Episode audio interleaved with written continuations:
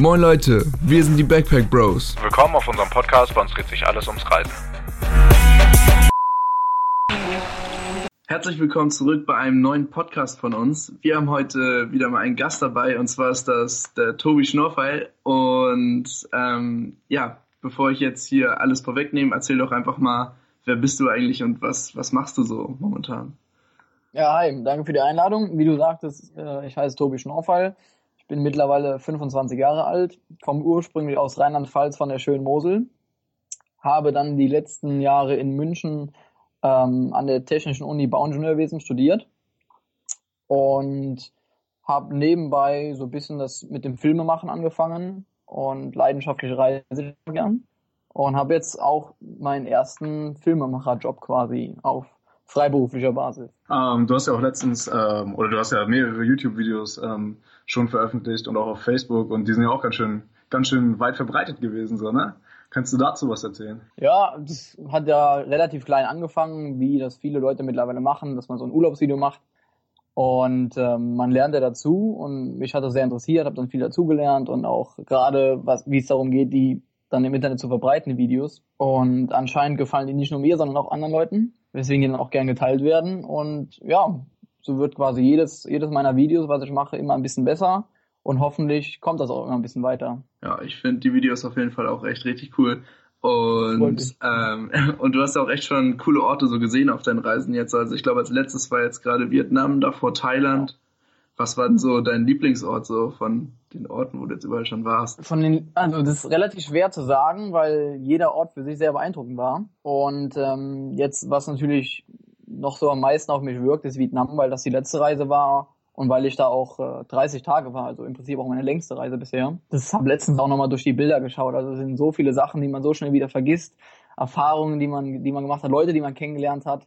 Aber was, was mich besonders immer beeindruckt, sind, sind Landschaften.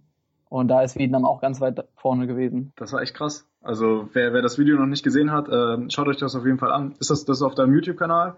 Und den genau, verlinken ja. wir auf jeden Fall auch nochmal auf unserer Seite, dann findet ihr das auch. Und ähm, ja, das war auf jeden Fall eines der besten Reisevideos so in diesem Jahr, würde ich sagen. Nehmen wir das Kompliment. Wie ist denn das? Also, das ist jetzt ja schon relativ klar so, dass das in jüngster Vergangenheit halt, jüngster Vergangenheit jetzt halt so dein Lieblingsort so war. Ähm, aber kannst du so auf all deinen Reisen irgendwie vielleicht noch so einen Moment oder irgendwie sowas, vielleicht, also jetzt nicht so eine große Reise als Ganzes, sondern einfach nur so ein Augenblick oder sowas, wo du so gedacht hast, so Alter, das ist wirklich richtig geil, was ich hier mache. Irgendwie, das macht, das macht richtig Bock. Ähm, ja, ich bin, das war irgendwann im Herbst 2013, bin ja auch mit einem Kumpel nach Kalifornien gereist. Äh, wir haben da einen anderen Kumpel besucht, der da zum Auslandssemester war und haben uns dann einen Wagen gemietet und sind auch von Süd nach Nord durch Kalifornien gefahren und dann Richtung Las Vegas und sind dabei über den Yosemite National Park gefahren. Und äh, da haben wir dann eine Wanderung gemacht, die, was wir vorher nicht wussten, 21 Kilometer lang war. Wir waren dann etwa neun Stunden lang unterwegs, hatten aber Kaiserwetter. Und dann haben wir zwischendurch, also gegen Ende der Wanderung, es war schon am Dämmern, wir hatten den Rucksack voll mit Essen, dann lief uns ein Bär über den Weg.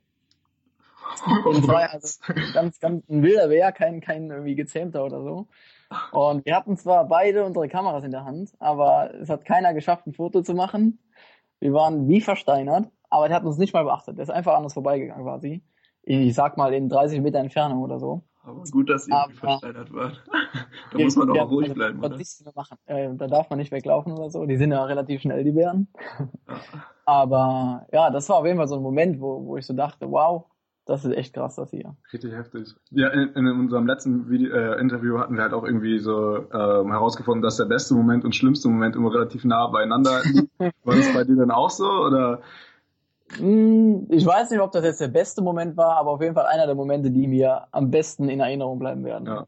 Aber es war dann, oder, hattest du dann auf den, auf den Reisen nochmal irgendwie so einen Moment, wo du dachtest, ach du Kacke, äh, hier komme ich nicht weiter oder irgendwie, das ist was Schlimmes passiert, also, also nicht was Schlimmes passiert, aber wo man halt irgendwie erstmal in eine Situation kommt, wo man denkt, äh, dass man keinen Ausweg irgendwie findet, weil man irgendwie gestrandet ist oder so. Hattest du so einen richtig schlimmen Moment auf deiner Reise schon? Nee, also so in die Richtung noch nicht. Ich bereite mich immer relativ gut auf die Reise vor, recherchiere viel und so. Und äh, zum Glück sind wir ja auch bisher immer verschont geblieben von Diebstählen oder so. Also irgendwie, dass die Kreditkarte geklaut wird oder der Reisepass sogar.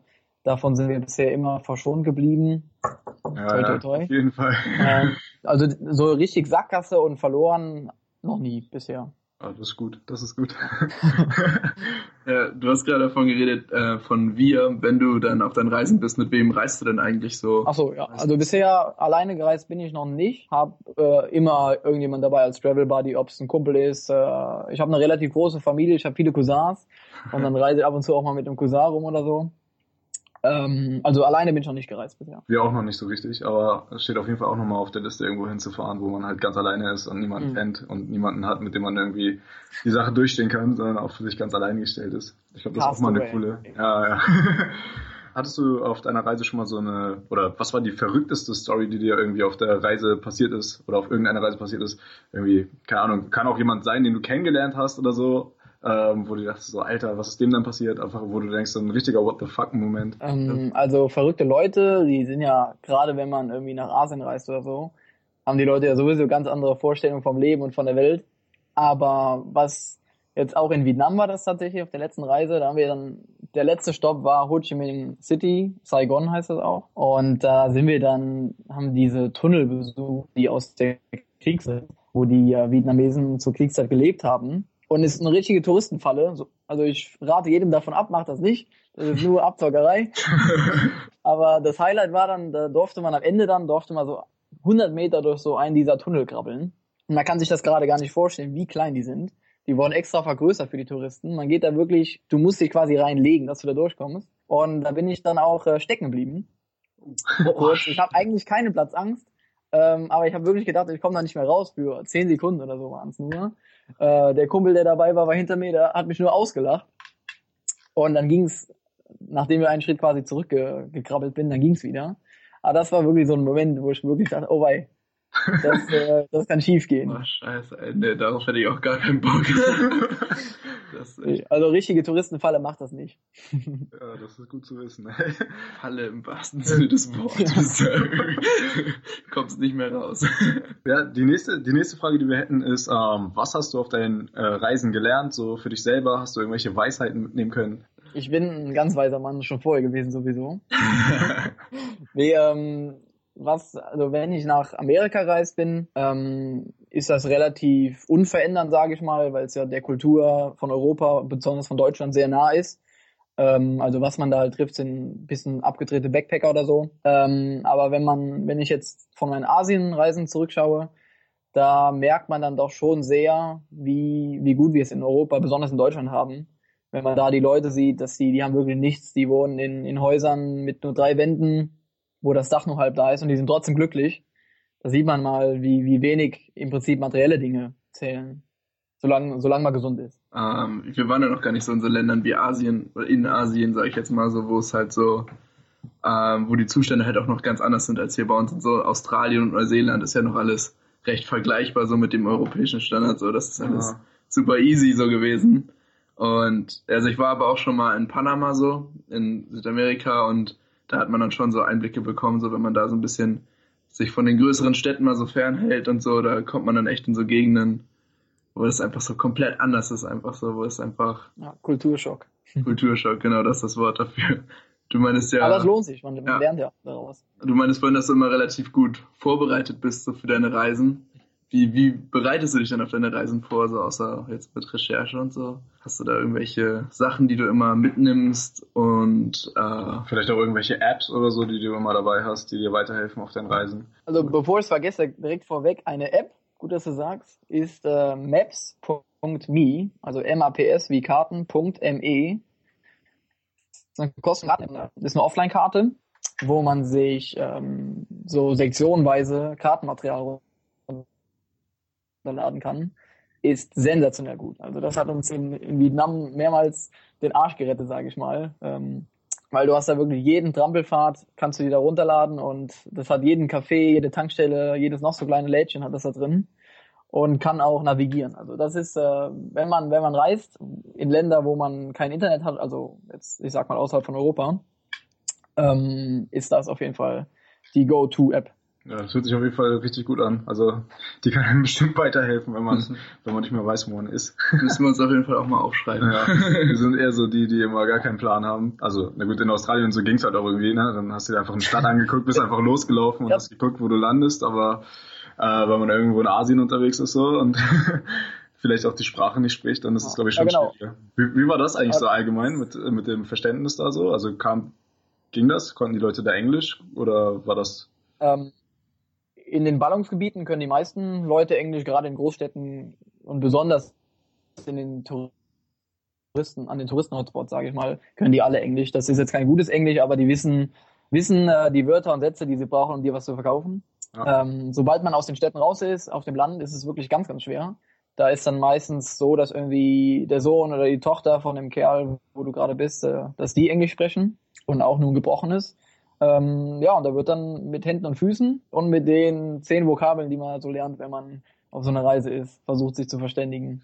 Das funktioniert besser, als man sich, äh, als das jetzt klingt oder so, aber ähm, man, man sieht ja auch anhand von Bildern und so, was da verkauft wird oder wie, wie viel Geld die wollen. Von daher wie war, das schon. Wie war das so mit dem Essen da? Gibt es da krasse Sachen zu essen? Ähm, ja, krasse Sachen gibt's da natürlich. Also sowas wie gebratene Spinnen oder frittierte Skorpione. Das haben wir die Finger von gelassen. Ja. Aber ja, ansonsten ähm, viel, viel Hühnerfleisch, viel, viel Schweinefleisch. Man muss natürlich immer ein bisschen aufpassen da, weil Hygiene wird da nicht ganz so groß geschrieben in den Ländern. Und deswegen, wir haben auch darauf geachtet, dass wir nur Sachen essen, die wirklich gekocht oder gebraten waren. Und sowas wie Salat ähm, wurde immer beiseite gelegt. Das ist auch ein guter Tipp auf jeden Fall. Und kein Leitungswasser trinken. Ja. oh, das weiß ich auch noch in Australien, ey. Da haben wir dann auch, weil wir keinen Bock hatten, uns Wasser zu kaufen, weil uns alles so teuer vorkommt da, haben wir dann auch äh, angefangen, Leitungswasser zu trinken. Oi. so ähm, und das war erstmal so eine Umstellung, das war ja. so widerlich. Aber die haben, also wir waren ja relativ lange in Melbourne und da gibt's angeblich so das beste Leitungswasser der Welt oder so. Aber das schmeckt so eklig nach Chlor. Also genau, also im Land dann ist dieses Maps wie sehr gut und jetzt äh, bei der Thailand-Reise und bei der äh, Vietnam-Reise habe ich im Vorfeld eine Google Map angelegt. Also wenn man in Google Maps ist, kann man da auf My Maps gehen und quasi ein eigenes Dokument anlegen wo man dann eine Karte bearbeiten kann. Und habe dann da über Wochen, also über Wochen der Vorbereitung, immer neue Punkte eingetragen. Ähm, von ob es Städte sein oder ob es Nationalparks sind, ähm, mit Notizen dazu, was es da gibt, ähm, wie teuer es da ist äh, und ähm, mit Bildern natürlich. Also dadurch, dass das äh, Google Maps ist, kannst du einfach die Google-Suche benutzen, um da Bilder einzufügen. Und äh, habe mir dann sogar Verbindungen eingetragen, wie lange ich von A nach B brauche, mit Bus oder Zug und wie teuer es ist. Ähm, weil man halt nur eine bestimmte Zeit in dem Land hat. Und ich versuche immer so viel wie möglich zu sehen, ohne dabei zu viel auslassen zu müssen, also an den einzelnen Orten. Deswegen, also Google Maps ist wunderbar. Und dann gerade für mich, fürs Filme machen, fürs Fotos machen, äh, auf jeden Fall Instagram, Pinterest, sowas in die Richtung. Ich wollte auch schon sagen, so, weil wir auch gefragt haben, so ja, was, was du alles so dabei hast und sowas, du hast wahrscheinlich auch immer deine Kamera halt dabei auf den Reisen, so, ne? Was, was mhm. hast du da so dabei an Kameraausstattung?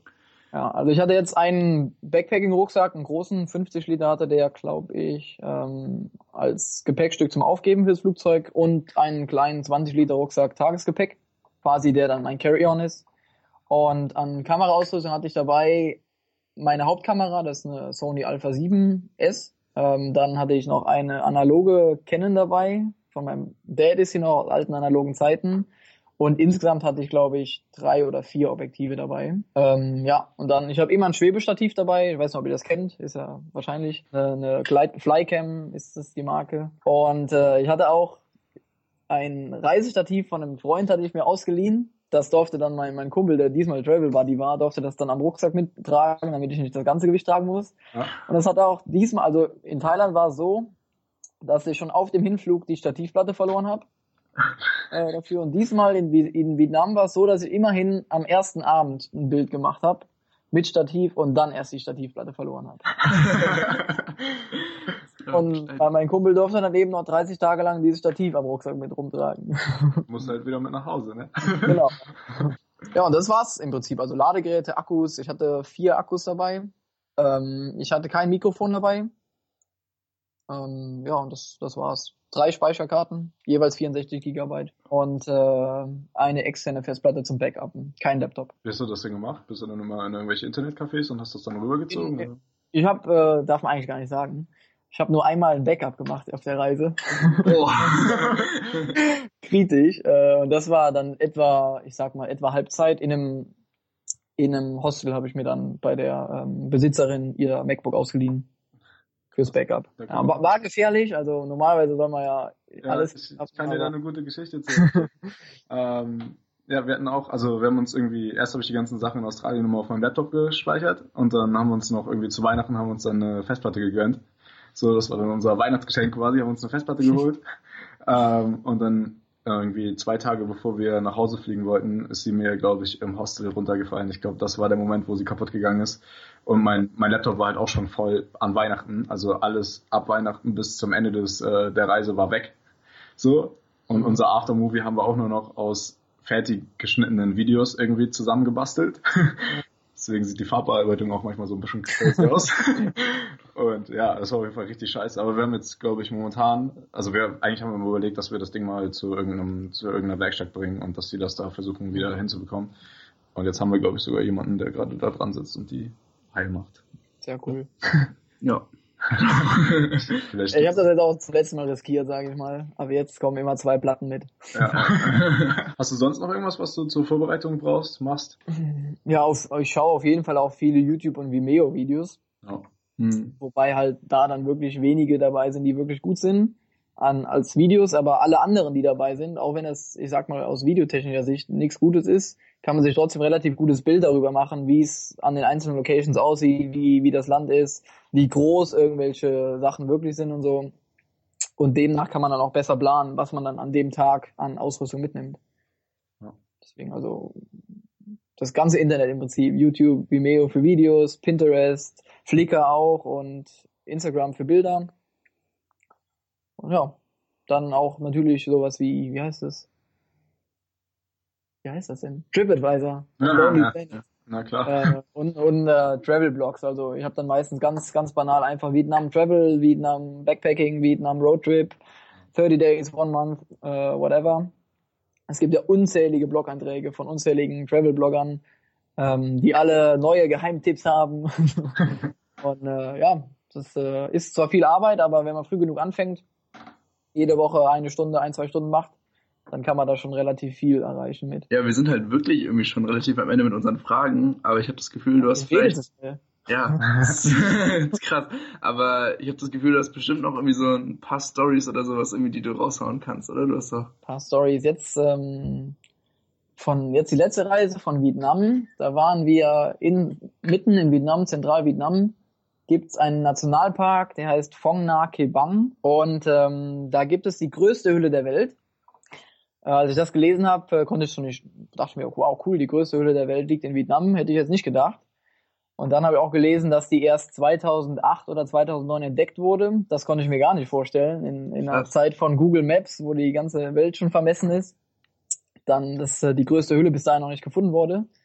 Ähm, ich glaube, irgend, irgendwas, die, die größte Kammer der Höhle ist irgendwie 150 Meter hoch oder so. Ohne Gewehr die Zahl. Und äh, da dachte ich mir natürlich, da will ich unbedingt hin. Hab äh, mal nach Bildern gesucht und nach Videos und es gab ganz wenig. Ähm, und dann habe ich irgendwann rausgefunden, es gibt nur einen einzigen Touranbieter momentan, ähm, der Reisen bzw. der Ausflüge dahin planen darf äh, vom Start aus. Und ähm, das Ganze dauert fünf Tage. Man muss dabei 40 Kilometer durch den Dschungel wandern, etwa 20 Mal durch einen Fluss gehen und am Ende muss man irgendwie noch drei Kilometer irgendwie so Caving machen, also wo man dann so durch Schächte krabbelt und was weiß ich. Mhm. Ähm, kostet pro Person irgendwie 2000 Euro oder so. Also das haben wir dann nicht gemacht. Aber heftig, ey. ähm, ja, das klingt wirklich, das ist einfach unwirklich. Auch wenn man sich die Bilder mittlerweile anschaut und irgendwie ist immer noch, noch nicht alles von der Höhle erkundet worden. Ist wirklich Wahnsinn. Also ist immer ein Riesenaufwand, quasi da Ausflüge hinzumachen. Und ah ja, was ich noch vergessen habe, die Tour ist die nächsten eineinhalb Jahre ausgebucht. Daher war das eh nicht mehr möglich. Aber das war auch ganz cool. Ich habe den Veranstalter dann angeschrieben, diesen Touranbieter Oxalis heißen die. Und ähm, die haben uns dann äh, netterweise, das war echt cool, ähm, eine andere Tour angeboten. Und zwar haben die, die uns quasi gesponsert. Dafür habe ich für die Bilder und ein paar Videos gemacht und äh, das ist ja auch in meinem Video drin. Und darum geht's eigentlich gerade. Deswegen erzähle ich das eigentlich. Ähm, da waren wir nämlich dann zwei Tage im Dschungel und in Höhlen. Und äh, sowas hatte ich vorher auch noch nie gesehen. Also da ist man dann in Höhlen reingeschwommen, die waren gigantisch, da gab es kein Licht, du hattest da nur einen Helm und eine Stirnlampe auf, bist dann da reingeschwommen, da sind die, die Fledermäuse um dich rumgeflogen, irgendwelche Insekten. Du hast natürlich keine Ahnung, was unter dir ist, also ob da wie tief sei es und du siehst ja nichts. Und ähm, das war echt cool. Das war natürlich alles geführt. Also es waren zwei Guides dabei, die konnten auch Englisch und insgesamt waren wir acht Leute, also acht Touristen quasi in der Reise. Und dann sind wir ja einmal relativ lange in der Höhle rumgeschwommen und äh, mit der Strömung und dann haben die Guides gesagt, so, wir machen jetzt mal die Lichter aus ähm, und lass uns mal für eine Minute lang treiben. So, und dann, als alle Lichter aus waren, hast du wirklich nichts gesehen. Also das war keine Lichtquelle irgendwo in der Nähe. Es war einfach pure Finsternis. Und äh, dann ist man quasi auf ein Geräusch zugeschwommen mit der Strömung. Und es war natürlich ein Wasserfall. Und der hat sich angehört, als ob der mindestens irgendwie 10 Meter hoch wäre oder so. Also es war extrem laut in der Höhle. Und irgendwann durften wir dann die Lichter wieder anmachen. Und dann war der Wasserfall, ich sag mal, 30 Zentimeter hoch oder so. Und äh, man hatte trotzdem relativ, man hat so, so ein mulmiges Gefühl gehabt, weil du nicht wusstest, wo du bist, worauf du zuschwimmst, ob du jetzt gleich gegen den Felsen schwimmst oder so, oder ob du gleich den Wasserfall runterfällst. Ja. Aber da war es nur so laut, weil es halt durch die Höhle schallt wie verrückt. Krass, auch wenn man das Lied ausmacht, dann konzentriert man sich ja auch nur auf das, was man hört, ey. Ja, du streckst nur noch die Hände nach vorne aus und guckst, dass du nicht irgendwo gegenschwimmst. Also das, das war wirklich, das war eine tolle Erfahrung. Das kann man auch gar nicht wirklich in Worte fassen. Auch das, das Video wird im Prinzip der Erfahrung gar nicht gerecht. Deswegen, ähm, je, also das kann jedem empfehlen, wenn ihr nach Vietnam reist, fahrt in den Nationalpark und bucht euch eine Tour bei Oxalis. Die sind also wirklich der Wahnsinn. Wie sieht das eigentlich da aus, so mit äh, giftigen Tieren und so? Ist da viel los? Giftige Tiere, ähm, es gibt eine Dafür war übrigens mein Travel Buddy diesmal äh, verantwortlich. Der hat sich äh, hier die, die Folgen angeguckt von Bear Grylls und so zu Vietnam. es gibt anscheinend eine ganz gefährliche Speikobra da. Ah, ist das äh, die, da, wo, wo man aufpassen muss, dass man nichts nicht in die Augen bekommt und so? Ganz genau. Äh, die, die spritzt einem anscheinend das Gift auf irgendwie drei Meter genau ins Auge und davon wird man blind. Ähm, Vielleicht ja, habe ich auch die Bear Grylls äh, Folge gesehen, vielleicht weiß ich das daher. ja. ja, wir haben keine gesehen. Und wenn man eine sieht, darf man nicht hingucken. Ja, Glück gehabt. Kannst du die Kamera draufhalten. Sonst, ähm, was halt gefährlich ist im Prinzip in Südostasien und überhaupt in den ganzen Regionen da, ähm, ist natürlich Malaria einmal. Und im Moment geht da auch äh, dieses, ich glaube, Zika-Virus heißt es, aber auch ohne Gewehr. Ja. Und deswegen halt immer Moskitospray dabei haben, ähm, obwohl wir nicht so oft gestochen wurden. Also nicht jede Mücke hat dann da ähm, irgendwelche Erreger oder so, aber man sollte trotzdem aufpassen. Echt abenteuerliche Geschichten, auch vor allem das mit dieser Höhle, das hat mich gerade irgendwie voll. Ich habe richtig Bock, jetzt diese Höhle zu erkunden. Meinetwegen auch erst, meinetwegen auch erst in zwei Jahren. Dann habe ich vielleicht auch die 2000 Euro da oder so. Aber dann will ich das unbedingt machen. Da musst du aber jetzt bald schon buchen, weil das ist ja, ausgebucht. oh. Ja gut, äh, dann würde ich echt sagen, stellen wir unsere letzte Frage. Ähm, was würdest du machen ähm, oder wie und wohin würdest du reisen, wenn Geld keine Rolle spielen würde? Ja, also ganz utopische Sachen sind natürlich sowas wie der Mond. Wobei das wahrscheinlich äh, mehr von der Erzählung und von der von der Erfahrung der Schwerkraft spektakulär ist, als viel weniger von, von, der, von der Landschaft oder so. Ähm, aber mal, um realistisch zu bleiben, was ich sehr interessant finde, ist Südamerika, da war ich noch nie. Besonders äh, Chile, Patagonien ähm, und was sonst, ja, Neuseeland ist sehr teuer. da war ich auch noch nicht, deswegen das äh, steht auch relativ weit oben auf Liste. Ja, wir haben jetzt ja gerade halt unser, unser Kumpel, mit dem wir das letzte Interview gemacht haben, der ist gerade in Mexiko, war vorher in äh, Chile unterwegs. So, äh, und der schwärmt da auch mega von. Der meint, das ist der, ja. der Hammer da. Und ja, der hat sich leider gerade das Bein gebrochen, der ist mir schon außer Gefecht gesetzt, oh. aber äh, der kommt gerade wieder auf die Beine und dann will er noch weiterreisen. Ähm, hat jetzt quasi noch ein bisschen verlängert. Wo will er noch rüber hin? Ich glaube halt Südamerika noch auf der Liste, aber er hat gerade von Patagonien ja. richtig geschwärmt und auch mhm. schöne Bilder geschickt. Und ja. Das steht auf jeden Fall auch noch auf der Bucketlist. Ja, geil. Und dann auch sehr weit oben bei mir ist Island. Oh, ja. Das ist ja wirklich nicht so weit weg. Also da kennt man ja wirklich, die Flüge gibt's auch meistens relativ günstig dahin. Ist echt günstig. Aber das Land an sich ist einfach sehr teuer. Ähm, deswegen, aber das steht weit oben auf meiner Liste. Musst du ein paar Dosen, paar Dosen mit rein importieren, damit du dir nichts zu essen kaufen musst. ja. Äh, Kein Problem. Aber genau dahin hatte ich tatsächlich auch letztens mal Flüge geguckt, wie teuer diese sind und so. Und das, mhm. das geht echt voll durch. Also, ja. und das ist landschaftlich auch echt ein Highlight, glaube ich. ich auch. Ja, das war's dann eigentlich. Vielen Dank, dass du dir die Zeit genommen hast. Du bist ein mega sympathischer Typ, hat super Spaß gemacht. Ich hoffe, dir hat es auch ein bisschen Spaß gemacht. Ja, voll, sehr cool. Ja, es war echt. Danke für die Einladung nochmal. Viele coole Stories und äh, ja, wir schnacken bestimmt noch öfter mal. Ich hätte ja echt noch länger zuhören können. aber, aber ja, vielen Dank und bis dann. Bitte, bitte gern. Wir hoffen, dir hat diese Episode gefallen und wenn du uns einen Gefallen tun willst, dann bewerte doch diesen Podcast auf iTunes. Lasst gerne Anregungen da und teilt uns mit, wen ihr unbedingt in unserer Show als Gast hören wollt. Bis zur nächsten Episode, eure Backpack Bros.